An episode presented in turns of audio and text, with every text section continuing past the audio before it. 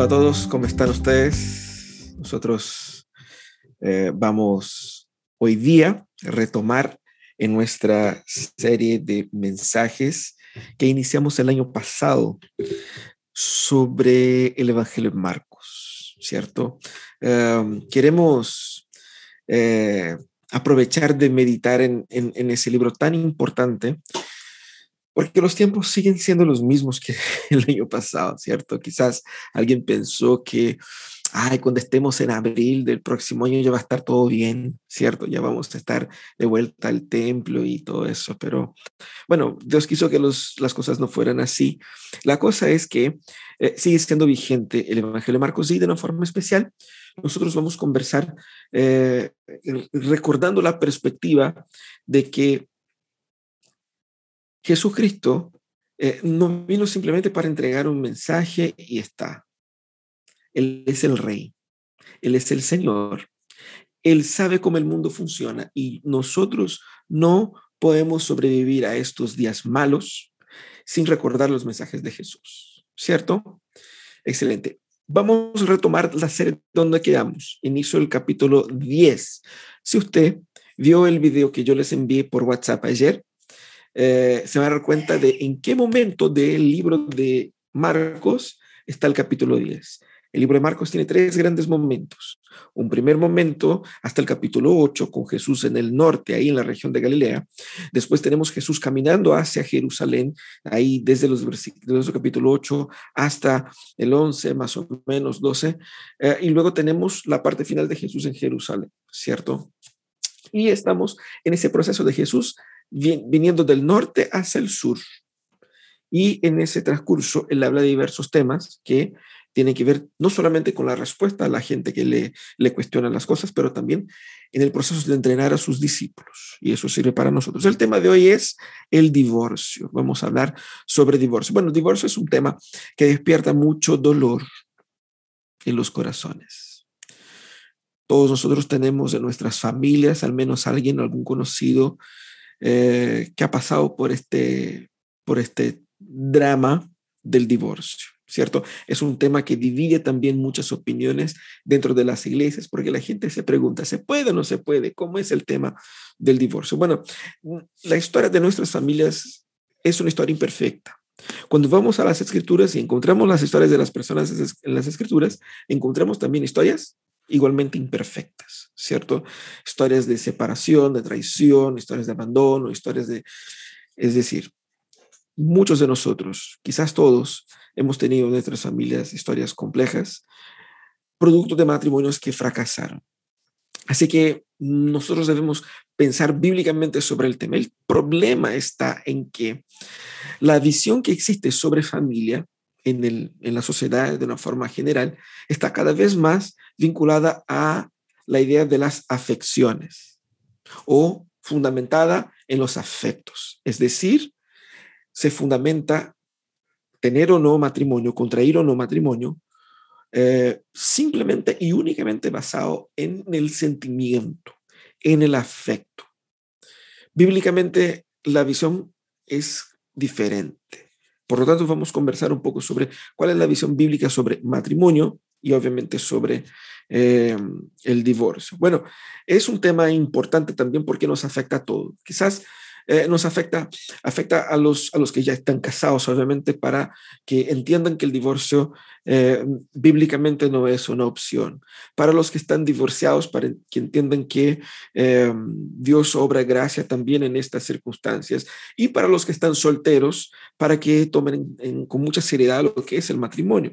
Por eso es un tema importante, ¿cierto? Y tenemos que saber qué es lo que Jesús piensa sobre eso. Bueno, Marcos 10 está mostrando Jesús em, respondiendo al inicio a fariseos, eh, luego Jesús a enseñando a sus discípulos a cómo tratar eh, a los niños, luego hablando del tema de la propiedad, es decir, él está mostrando ahí en ese capítulo 10 y 11 de los requisitos éticos del discipulado. Nosotros estamos viviendo días caóticos y en esos días caóticos, más que nunca, debemos escuchar a Jesús, escuchar a Jesús en el caos de la vida. escuchar los conceptos que Jesús enseña acá. ¿Por qué? ¿Qué es lo que Jesús está haciendo? Está entrenando, capacitando, formando sus discípulos. ¿Para qué? Para vivir como eh, eh, representantes de Jesús, como imitadores de Jesús en ese mundo caótico que es el mundo que vivimos hoy y es el mundo que vivían ellos, ¿cierto? Eh, fíjense que Jesús viene entonces a corregir ideas preconcebidas que tenemos sobre la vida, sobre varios asuntos. El divorcio y el matrimonio es uno de estos temas, ¿cierto? Y Jesús es en ese capítulo 10 eh, presentado aquí a ese tema del divorcio como una forma de poner Jesús a prueba. Veamos lo que dice ahí el texto de Marcos 10, vamos a leer de los versículos 1 al 12. Dice así la palabra de Dios. Jesús partió de aquel lugar y se fue a la región de Judea y al otro lado del Jordán. Otra vez se le reunieron las multitudes y como era de su costumbre les enseñaba. En eso, unos fariseos se le acercaron y para ponerlo a prueba le preguntaron, ¿está permitido que un hombre se divorcie de su esposa? ¿Qué les mandó Moisés? Replicó Jesús. Moisés permitió que un hombre le escribiera un certificado de divorcio y la despidiera, contestaron ellos. Esa ley la escribió Moisés para ustedes por lo obstinado que son, aclaró Jesús. Pero al principio de la, declaración, de la creación de Dios, los hizo hombre y mujer. Por eso dejará el hombre a su padre y a su madre, y se unirá a su esposa, y los dos llegarán a ser un solo cuerpo. Así que ya no son dos, sino uno solo. Por tanto, lo que Dios ha unido, que no lo separe el hombre. Vueltos a casa, los discípulos le preguntaron a Jesús sobre este asunto. El que se divorcia de su esposa y se casa con otra comete adulterio contra la primera, respondió. Y si la mujer se divorcia de su esposo y se casa con otro, comete adulterio. ¿Qué es lo que Jesús está hablando aquí en ese texto? Vamos a eh, eh, tener una mirada eh, en el texto partes por partes. Te invito a que, si es posible, que tenga su Biblia en la mano, ¿cierto? El texto ya no va a estar proyectado aquí. Entonces, abra su Biblia ahí en, su dispositivo o si tienes la Biblia en papel, que, algunos todavía la tienen. Em, puedes abrir ahí y compartir esa lectura con nosotros. Bueno, primeramente Jesús eh, es puesto ahí en el contexto, ¿cierto? Jesús eh, llega a una región de o la región de Judea. Es una región que está más al sur de todo el territorio ahí bíblico, ¿cierto? Eh, caminando hacia Jerusalén. Y Jesús estaba ahí caminando y las multitudes se les acercaron y Jesús, ¿qué hacía? Enseñaba a las multitudes, ¿cierto? Entre las multitudes estaban también los fariseos. Se les acercaron los fariseos y preguntaron a Jesús eh, sobre el divorcio, ¿cierto? ¿Quiénes eran los fariseos? Para que los que no saben, para, que puedan tomar nota. Los fariseos, eh, ellos conformaban un grupo eh, laico, es decir, no eran clérigos, no eran sacerdotes ni nada, eran un grupo de hombres que en su inicio tenían la preocupación por la fidelidad a la ley la fidelidad a las escrituras. Y en un momento fue muy importante para la historia del pueblo hebreo para impedir que herejías se introdujeran en el, pueblo. Pero en ese contexto acá, los fariseos terminaron siendo un grupo que eh, de cierta manera manipulaban la ley para presumir espiritualidad, pero en realidad tenía una espiritualidad, espiritualidad muy distorsionada. Y obviamente en un contexto de oposición a Jesús, porque ellos eran un grupo político religioso opositor a Jesús, ellos ponen a Jesús en una trampa y le preguntan sobre el divorcio. Y era una pregunta complicada. ¿Por qué era complicada? Porque había una divergencia dentro del pueblo con relación a lo que significaba eh, la idea del divorcio. Em, Jesús les dice, eh, ¿y qué dijo Moisés? Ellos les preguntan, primeramente, ¿un hombre puede divorciarse de su esposa? Un hombre puede dar carta de divorcio y, divorciarse. Y Jesús les contesta, ¿qué dijo Moisés? Para que ellos respondiesen según la ley, según la interpretación de ellos de la ley. Y ellos hacen referencia a Deuteronomio 24, el versículos de 1 a 4, donde de hecho Moisés habla del tema. ¿Cierto? Ah, ¿Qué es lo que dice Moisés ahí? Que si un hombre encontrara algo eh, indecente en la mujer, él pudiera dar carta de divorcio. Cuando leemos ese texto entero, y ustedes van a ver que el texto hace referencia no simplemente al divorcio, sino que a un proceso de justicia hacia la mujer, en el caso cuando el hombre se siente ofendido por algo, para no perjudicar a esa mujer eh, y permitir que ella pueda recomenzar su vida. Es como una forma de equilibrar la sociedad, de ajustar la sociedad, ah, y no está directamente sancionando o permitiendo el divorcio libremente. Vamos a hablar un poco más sobre eso, pero lo que pasa es que en el versículo 4, en esos versículos de 1 a 4, hay una palabra que divide los fariseos en dos grupos. Eh, la palabra que podemos traducir por indecente, cosa indecente o cosa inmoral, no hay una traducción tan exacta así. Un grupo, los eh, discípulos del, del rabino Shammai, ellos creían que esa palabra tiene que ver con adulterio, es decir, si su mujer eh, se adulteró o adulteró o cometió adulterio, eh, usted se puede separar de, ella, divorciarse de ella. Pero eh, una manera de hacer es que le des carta de divorcio para que ella pueda recomenzar su vida, ¿cierto? Legalmente. Em, luego, la idea es de incluso preservar la vida de la mujer.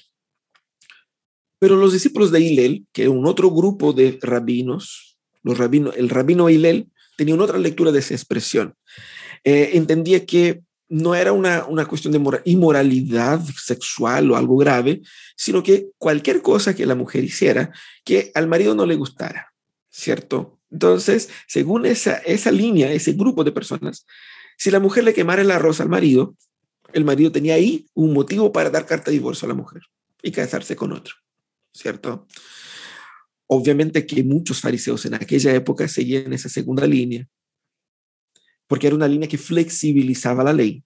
Chao con la pureza del matrimonio. Aquí, si no me gusta, chao. Y tengo un respaldo eh, teológico, según ellos, un respaldo legal para hacerlo. Moisés lo permite, fue lo que dijeron los, los fariseos. Si Jesús responde, eh, no, hay que hacer como dice Shammai, que eh, eh, interpretación es de esa manera, o se hace como dice Hillel. De cualquier forma, él se iba a indisponer con varias personas. Entonces, Jesús va a responder los fariseos primeramente corrigiendo la interpretación de ellos. Jesús dice, ese texto está así porque el corazón de ustedes es duro. Es decir, Dios entendiendo la corrupción humana, la imposibilidad de que todos pudiesen vivir eh, matrimonios perfectos, eh, el Señor ofreció una alternativa para equilibrar las injusticias, para que la injusticia de un terrible matrimonio eh, no fuera agravado por la ley, sino que la persona pudiera tener una oportunidad de recomenzar, ¿cierto? Pero al corregir la ley, Jesús va a, la ley, no, la interpretación de ellos ¿Qué es lo que Jesús va a hacer? Jesús explica qué es lo que es el matrimonio, porque ese es el punto acá, ¿cierto? Jesús vuelve entonces a dónde? Jesús vuelve al, relato de la creación. Y aquí tenemos algunas cosas interesantes. Primeramente, lo que vemos aquí es que Jesús considera el relato de la creación como un relato histórico. Ya hemos dicho eso varias veces, ¿cierto? Nuevamente, Jesús toma la creación como un hecho histórico no como un hecho simbólico, y eso es importante, ¿ok? Bacán.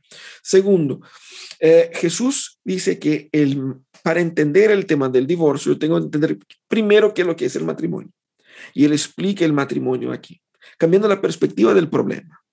Los, los fariseos estaban equivocados con relación a su interpretación del, del, divorcio, porque ellos eh, tergiversaban la interpretación de lo que significaba el mismísimo matrimonio. Si ellos entendían que se podía casar y descasar varias veces, entonces la pregunta no es si me permite casar o no, la pregunta es, ¿qué es el propio matrimonio? ¿Para qué lo trate de esa manera? Eso es lo que responde Jesús. Jesús literalmente cita ahí a Génesis, el capítulo 2, literalmente, ¿cierto?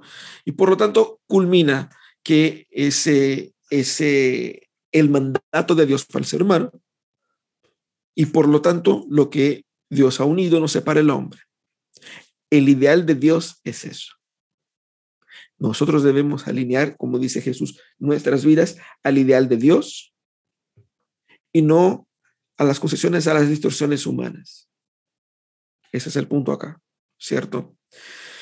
Y después de responder eso a los, a los fariseos y a toda la gente que escuchaba, Jesús llega en la casa y los discípulos como que le preguntan de nuevo. Esa nueva pregunta que hacen los discípulos eh, tiene que ver más bien con el tema de la, del recasamiento.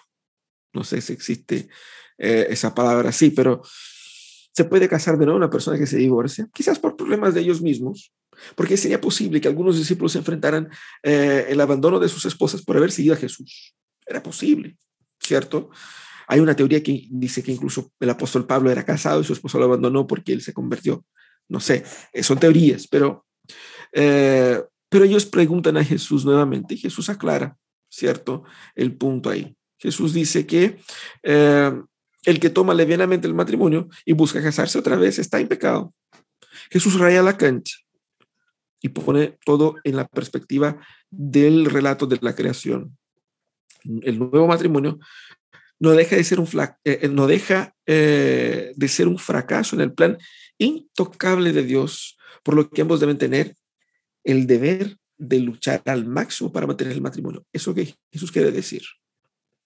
Tú debes luchar al máximo para mantener el matrimonio, porque ese es el plan de Dios. La pregunta que nosotros nos hacemos hoy es, ¿Qué nos enseñó Jesús sobre matrimonio, divorcio y nuevo matrimonio? ¿Qué enseñanzas tenemos en, este, en ese texto de Marcos 10, de los versículos del 1 al 2? Tres enseñanzas fundamentales. La primera es que eh, el matrimonio es una institución divina y no humana. ¿Qué significa eso? Cuando Jesús habla del matrimonio, a la luz del orden de la creación. Él está hablando que Dios no solamente creó el ser humano, pero creó las formas por las cuales el ser humano se relacionara. ¿Cierto? Es así como el mundo debe funcionar. Es así la forma correcta para el funcionamiento del mundo. Por lo tanto, debo entender que el matrimonio es sumamente importante. Es santo en ese sentido, no es un sacramento, pero es una institución divina. Y yo no tengo el deber o el derecho de redefinir según mis valores. Es Dios quien define, ¿cierto? Ah, primeramente porque refleja el carácter de Dios. En la Biblia ustedes pueden ver muchas veces que Dios utiliza la metáfora del matrimonio para nuestra relación con Él. De hecho, la iglesia es llamada la novia de Cristo. Y la venida de Cristo es llamado las bodas del Cordero. ¿Qué significa eso? Significa que esa, la misma idea de la fidelidad y de la unidad entre el pueblo y Dios es también presente en el matrimonio. Una unidad y singularidad profunda, única, indisoluble refleja el carácter de Dios, porque refleja el placer y la hermosura de la unidad entre dos personas. Es la forma más íntima que tendrás para estar con alguien. Es una unión más profunda que la unión madre e hijo, incluso el hijo saliendo del mismo cuerpo eh, eh, de la madre. Es una unión singular instituida por Dios mismo refleja el carácter de Dios. La perfecta unidad entre el hombre y la mujer está fundamentada en la entrega mutua, que conlleva también posteriormente a la creación. Mire qué interesante. A través del matrimonio, Dios instituye la forma como el mundo eh, crecerá en número de personas. Y, y, fíjate cómo eso es imitativo desde la parte imitativo a Dios, ¿no cierto? Nosotros somos instrumentos de nueva creación. Algo que no existía, alguien que no existía viene a la existencia a través de esta unión carnal, ¿cierto? Idealmente matrimonial. Y, y también el cuidado de la creación es entregado no meramente a individuos y no a una sociedad genérica sino que el cuidado de la creación nace en esencia en el matrimonio. Por lo tanto, todo el cuidado hacia la sociedad, toda la estructura de la sociedad está basada en esa relación matrimonial. Y tengo que decir, esa relación matrimonial que fue descrita aquí por Jesús es una relación monogámica, ¿ok? Eh, heterosexual, hay que decirlo con todas las letras, Y es una relación que cuenta con la bendición de Dios, así como Él la diseñó, un hombre y una mujer. ¿Ok?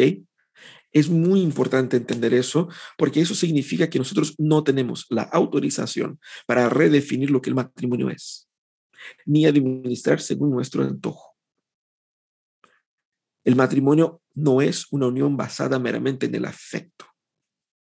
De manera que si yo tengo afecto por, eh, no sé, por una pelota de fútbol, me puedo casar con esa pelota, con ese objeto o con esa persona o con ese animal o, casarme y descasarme, siento, ya no siento amor, ya no siento atracción, entonces me divorcio y busco donde me sienta. Fíjate que desde un principio el matrimonio no está basado en lo que se siente, pero más bien en un compromiso que conlleva el sentimiento.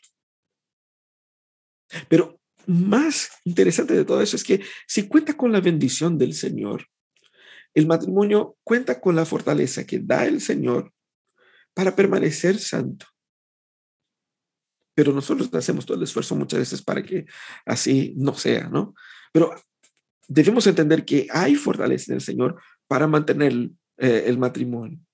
Eh, también el matrimonio no tiene propósitos definidos por mí, sino que por Dios. Así que eso tiene implicaciones si estás casado, lo que Jesús quiere decir es que eh, entienda que el matrimonio no es un acuerdo entre dos personas cuyos los, los términos de este acuerdo son definidos por ustedes.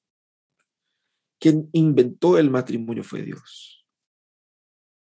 Y quien unió a ustedes fue Dios, no el notario, no el registro civil, no el gobierno, ni el pastor, Dios.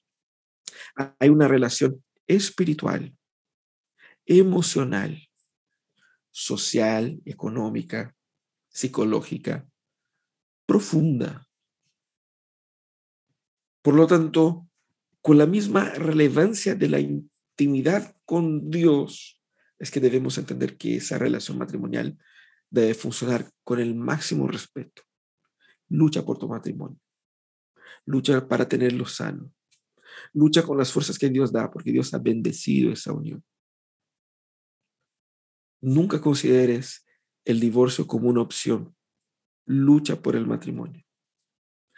Ahora, eh, si estás soltero, el mensaje de Jesús aquí es, no tomes a la ligera el compromiso matrimonial.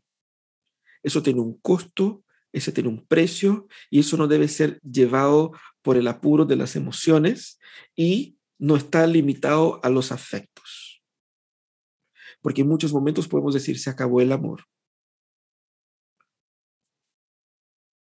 Pero el que creó todas las cosas puede poner más amor en nuestros corazones, ¿cierto? Si estás soltero, tomen ser el matrimonio para no caer en una situación de la cual ya no tengas cómo salir. Hay una salida, y Jesús mismo dijo, hay una salida. Están unidos hasta que la muerte los separe, ¿cierto? Y con el coronavirus, hoy día hay muchas posibilidades de que tu matrimonio termine, ¿eh? pero ah, eh, cuidemos el corazón, ¿cierto? No, no caigas en una, en una, en una relación eh, que no fue pensada seriamente, que no fue considerada eh, con todas sus implicaciones y que no fue movida en, una, en un matrimonio que no fue movido por un real compromiso. ¿Ok? Eso es muy importante. Ahora, ¿y si estás divorciado? Ese tiempo de, de, separación, vamos a conversar un poquito más sobre esos detalles del divorcio, pero ese tiempo de separación también sirve para aprender. Aprender de los errores del matrimonio que falló, que fracasó. Cuidar el corazón para no caer en la misma trampa futuramente pero por sobre todo, que el fracaso en la vida te ayude a entender la, la importancia del, del matrimonio, para que en su recomenzar, si es que va a recomenzar en una otra relación, puedas hacerlo con mucho más sabiduría y no caer en los mismos errores del, de la relación anterior. Primeramente, el matrimonio es una institución divina y no humana. Segunda cosa es que tanto el legalismo como el, la permisividad moral destruye la familia. Cuando se habla del tema del divorcio, em, en las iglesias se encuentran dos opciones. Unos que dicen es absolutamente pecaminoso, no se habla sobre eso, nunca, nunca, y si se separa, mm, no hay vuelta atrás, y obviamente que en muchos casos no, eh, pero las personas simplemente te dan de baja como canuto, o sea, no, ya fallaste como ser humano, ¿cierto? Eh, y lo otro, el otro lado, eh, dice, no, no pasa nada. Así que no importa el motivo, no importa la circunstancia, si no te gusta, se para y para qué, ¿cierto? Yo he escuchado de pastores diciendo, ¿no? Mira, con mi señora estamos juntos, pero si en un momento queremos ir por otro lado, nos vamos y chao, y se acabó, como si nada. Tanto, el permisi tanto la permisividad moral como el legalismo destruyen la familia. Tenemos que tomar el ejemplo de los fariseos acá que estaban valiéndose de una, una brecha legal, que no era una brecha legal. Ellos inventaron una interpretación y se basaban en esa interpretación equivocada para convalidar sus pecados. Y esa es la pregunta que nosotros tenemos que hacer sobre su opinión sobre el matrimonio y el divorcio. Cuando nosotros justificamos una u otra cosa, ¿estamos simplemente tratando una forma de justificar mi pecado? Porque es pecado pensar eh, de una forma profundamente legalista con relación a eso, cuando yo no pasé por eso, ¿cierto? Yo no tengo problema con eso, entonces yo puedo ser bastante duro en ese tema. ¿Qué es lo que quiero? No quiero simplemente luchar por la, por la seriedad y la singularidad del matrimonio. Quiero simplemente mostrar cuán superior moralmente soy al imponer una ley bastante dura para los demás. Eso es pecado. Pero también es pecado cuando yo bajo el perfil como que para abrirme opciones, ¿cierto? No es que ya haya pasado por eso, pero eh, quiero poner el divorcio ahí como una opción posible. Si pasa algo, aquí está, la tengo asegurada. Que es una forma de justificar el pecado, el pecado de la irresponsabilidad con relación a su cónyuge. Por lo tanto, estoy tratando de buscar una, una forma de justificar mi pecado. ¿Está mi matrimonio también basado en una búsqueda egoísta de placer natural o de placer personal? De forma que eh, el, el, divorcio es una opción. ¿Por qué? Porque yo estoy preocupado conmigo. Y si no funciona para mí, no funciona. Si yo me siento tan atacado, tan afectado, no me sirve a mí, no estoy pasando bien, entonces me voy. Tenemos que considerar eso también. el matrimonio bíblico es un donarse pero es un donarse de dos personas imperfectas. Y que tenemos que reconocer que esas imperfecciones van a generar momentos de crisis, de dolor, de sufrimiento.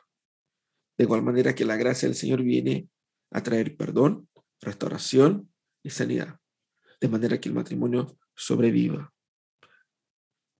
Pero tengo que pensar también, ¿estoy haciendo yo daño a mí y a otros por causa de la interpretación que yo hago de las escrituras, de una interpretación posiblemente distorsionada de las escrituras. Hay daño que se hace cuando se interpreta eh, legalísticamente las escrituras. Hay gente que vive, y como ya hemos visto, ¿no? gente que están en matrimonios físicamente abusivos, sufriendo incluso riesgo de muerte, porque le han dicho, no, no te puedes separar porque estás casado y tiene que, si tiene que morir, a palo por su marido que sea así. Hay gente que vive eso y eso es inmoral. Eso no es bíblico. Jesucristo no está avalando ese tipo de conducta. Si hay violencia, si hay abuso, se tiene que tomar los, los, los medios legales para denunciar y para salir de ese ambiente de violencia. Porque si el matrimonio es una institución divina, pero quien es el Señor de la vida y de la muerte es Él y no el, el, marido o la esposa. Tenemos que considerar eso. Ahora, hay muchos que hacen al revés y que por la permisividad y la facilidad con que se puede divorciar genera un impacto emocional profundo en otros, en el, en el, en el, en el marido, la esposa, pero también en los hijos y, son daños que muchos de ellos marcan toda la vida, toda la vida. Quizás uno se utiliza, así como los fariseos se, utilizaban, de una brecha legal para herir, para abusar, no físicamente, ni siquiera, pero emocionalmente al otro. Debemos nosotros evitar esa metodología de los fariseos de tratar de acomodar nuestros pecados a una interpretación de la Biblia. La pregunta no es si el divorcio es permitido o no, porque fíjate que la respuesta de ellos es, eh, Moisés permite, pero la pregunta no es si es permitido o no. La pregunta es, ¿Dios quiere eso? ¿Eso es lo que Dios quiere? Esa es la pregunta que nosotros debemos hacer para el matrimonio. ¿Eso es lo que Dios quiere? Y esa forma de pensar buscando estar al margen, al límite de la ley, no produce santidad. Porque obviamente quien vive así no quiere santidad, quiere pecar con la conciencia tranquila. Y cuando hablamos del divorcio tenemos que entender eso. No debemos pensar como hasta dónde puedo ir para no pecar. Porque cuando uno dice eso es porque quiere mucho pecar, pero quiere hacerlo con la conciencia tranquila. Y eso no es santidad. Así que esa forma de pensar no bendice el matrimonio, sino que solamente va ocultando pecados y finalmente ofender a Dios y va a conllevar en un pecado mayor en el futuro, ¿cierto? Como discípulos de Jesús debemos entender el costo de tomar en serio el discipulado de Jesús, el seguir a Jesús, el precio que debemos pagar incluso en el matrimonio. La forma como nosotros debemos entender los fracasos nuestros y de nuestro compañero, de nuestra compañera, de nuestro eh, eh, eh, marido, esposa. Debemos entender eso y debemos reconocer que eh, solo en Dios tengo fortaleza para conllevar un matrimonio que sea de bendición. Huir del legalismo y huir de la permisividad me ayuda a encontrarme con la verdad bíblica sobre el matrimonio. La verdad bíblica es una verdad liberadora es una verdad que tiene un precio, que tiene un, desafío, que, que, te lleva a una relación basada en el compromiso y no en la autosatisfacción personal. Es un donar, es un entregarse, es un, un dar al otro. Debemos nosotros entender que cuando vivimos como familia y en la familia el plan de Dios, nosotros damos a conocer a nuestro entorno cómo la gracia del Señor se manifiesta. Un matrimonio que decide luchar con todas sus fuerzas, porque es una lucha. Vivir en, la, en el plan de Dios de mantener la familia pese a las, tentaciones, luchas, crisis, problemas y pecados. Da testimonio de cómo la, la gracia de Dios fluye desde su matrimonio hasta sus hijos y hasta la sociedad. Es así como somos instrumentos de bendición en la sociedad, instrumentos de cura, de perdón, de restauración, de esperanza para tantos otros, ¿cierto? Así que tanto el legalismo como la permisividad moral destruyen la familia. Pero en último lugar, ¿qué pasa con aquellos que ya han tenido su historia marcada por, por el tema del divorcio? Que ya tienen un matrimonio eh, destruido Bíblicamente Jesús pone deje muy claro, el divorcio no es una opción. El divorcio no es la voluntad de Dios. Pero aún así, el pecado humano nos lleva a circunstancias donde no podemos, no podemos hacer otra cosa que no separarnos. Como dije, el texto de Mateo nos echa un poco más de luces. Mateo 5, 31, 32, con relación al detalle del divorcio, porque Jesús dice que, excepto en el caso de adulterio, eh, la persona no debe separarse. Entonces, el adulterio es una causal para eso. Y a lo largo de las escrituras también se entiende que tanto el adulterio como el abandono, y eso está reflejado en la confesión de fe, en nuestra confesión de fe de Westminster, consideran los únicos, eh, los únicos motivos bíblicos, por decir así, para justificar el divorcio, permitiendo que la persona pueda entonces casarse nuevamente. ¿Ya? Entonces tenemos que entender que eh, cuando hay eh, esas, esas circunstancias, tanto que ponen en riesgo la vida como circunstancias de adulterio, eh, encontramos circunstancias ahí para recomenzar y pensar en una nueva familia. pero la Biblia también habla de que en las palabras de Jesús aquí en el versículo 10, 11 y 12. Jesús insiste que si el hombre separa a la mujer y ella se casa de nuevo, ella va a estar adulterando. ¿Qué quiere decir Jesús con eso? Quiere decir que cuando existe esa separación por cualquier motivo A, B o C, que no son tan trascendentales como los que hemos dicho acá, el deseo de Dios es que estas personas no se casen con el objetivo de seguir insistiendo para que el matrimonio pueda recomenzar. No fue un problema de ni, ni de riesgo a la vida, no fue un problema de adulterio, no fue un problema que, que es impeditivo para que esa relación se dé. Es como muchas veces de compatibilidad de, de, proyectos de vida, por decir una forma. La, la, orientación bíblica es que no se casen, porque el no casarse significa la posibilidad de luchar para que ese matrimonio vuelva. Esa es la intención de Dios con eso. Dios cuida eh, aquellos que han fracasado. El texto de Deuteronomio 24 es un texto liberador. ¿En qué sentido? En el sentido en que incluso si, si, si una de las partes eh, cae en pecado, la otra parte puede dar carta de divorcio para que la parte pecadora pueda casarse de nuevo. Mira, en una sociedad compleja y estructurada familiarmente como el pueblo hebreo. Aquí era una forma de proteger a la mujer de abusos que ella podía haber pasado, de injusticias que ella podía pasar. Es decir, el matrimonio es el plan de Dios. El adulterio, así como el divorcio, no son partes del objetivo de Dios. Pero, ¿qué pasa con los que sufren todo eso? La misma palabra muestra cómo Dios nos permite recomenzar. Hay nuevos caminos que el Señor nos permite vivir pero va a ser mucho más difícil porque hay que, primeramente, eh, eh, eh, tenemos que sanar el corazón de las heridas de la relación pasada. No es algo menor.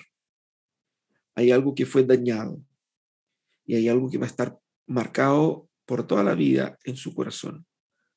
Y el Señor es quien tiene que trabajar en esas heridas. Es un camino de arrepentimiento, es un camino de conformación a la voluntad de Dios, es un camino de repensar los planes es eh, la, la, la opción que el Señor nos da de recomenzar. No significa que yo necesariamente tenga que casarme de nuevo. Mucha gente que se separa, sobre todo si son mujeres, termina no casándose de nuevo. Muchas veces realizándose con la labor de cuidar a sus hijos y, o, o no quieren casarse nomás. Uh, los hombres son más difíciles, terminan casándose más veces, pero uh, el desafío del Señor aquí es luche por su matrimonio. Pero si llegaste a Jesús con la vida destruida, con un matrimonio destruido, hay gracia para recomenzar. Hay gracia para recomenzar no solamente cuando te divorcias, pero también cuando estás casado. Para reencontrar la razón por la cual se unieron en un primer momento. Hay gracia del Señor. Las palabras de Jesús en ese texto son liberadoras, pero también raya la cancha. El plan de Dios para nuestras familias debe ser el plan que Él puso en sus escrituras y no el que invento yo en mi corazón. Pero cuando vivo el plan de Dios con todo el precio, disfruto de su gracia y de su misericordia. No sé cuántos de nosotros están con el corazón apretado por eh, luchas en el matrimonio. Y quizás ese, ese tiempo de pandemia hace con que ciertos problemas matrimoniales crezcan. Hay esperanza en el Señor. También cuentas con una comunidad de fe para apoyarte, para orientarte. No estás caminando solo ni sola. Si estás viviendo en una relación violenta y abusiva, hay que denunciar hay que buscar salida de esa situación. Si tu vida está en riesgo, hay que salir de eso. Pero no debemos ser irresponsables con el plan de Dios para el matrimonio. Porque cuando seguimos el plan de Dios, la gracia de Él se manifiesta en nuestras vidas. Hay que enfrentar con esperanza los días duros que estamos viviendo, porque Solamente cuando vivimos en el plan de Dios es que experimentamos al máximo de la gracia que Jesús nos muestra acá. Vamos a orar, vamos a pedir que Dios hable a nuestros corazones, eh, ayudándonos a enfrentar todo eso. Señor amado, tu palabra, tu palabra es poderosa. Pero Señor, yo quiero clamar hoy día por las familias de nuestra iglesia. Amigos y amigas que quizás están enfrentando momentos de luchas en su vida matrimonial. Que tu Señor les pueda proveer salida, salvación, restauración de esos matrimonios. También, Señor, quisiera pedir por mis amigos que son solteros, que están proyectándose matrimonialmente. Que tu Señor prepare sus corazones para entender el tamaño del reto que enfrentarán. Pero también, Señor, te pido por, sobre todo, aquellos que han enfrentado el dolor de la separación del divorcio. Que tu Señor puedas restaurar esos corazones. Ayuda, Señor, a que entiendan que no es simple, no es algo que pueden simplemente hacer con, con, con ligereza. Es algo complejo, duro, difícil, el recomenzar como tú demandas. Por eso, Señor, te pido gracias sobre ellos, para que la sanidad del Señor repose sobre sus corazones y que puedan, Señor, replantear sus vidas y encontrar gracia en el Señor, para construir una familia que glorifica tu nombre y para que tengan paz en el hogar. Eso es lo que te pedimos, Señor, en el nombre de Jesús. Amén. Y amén.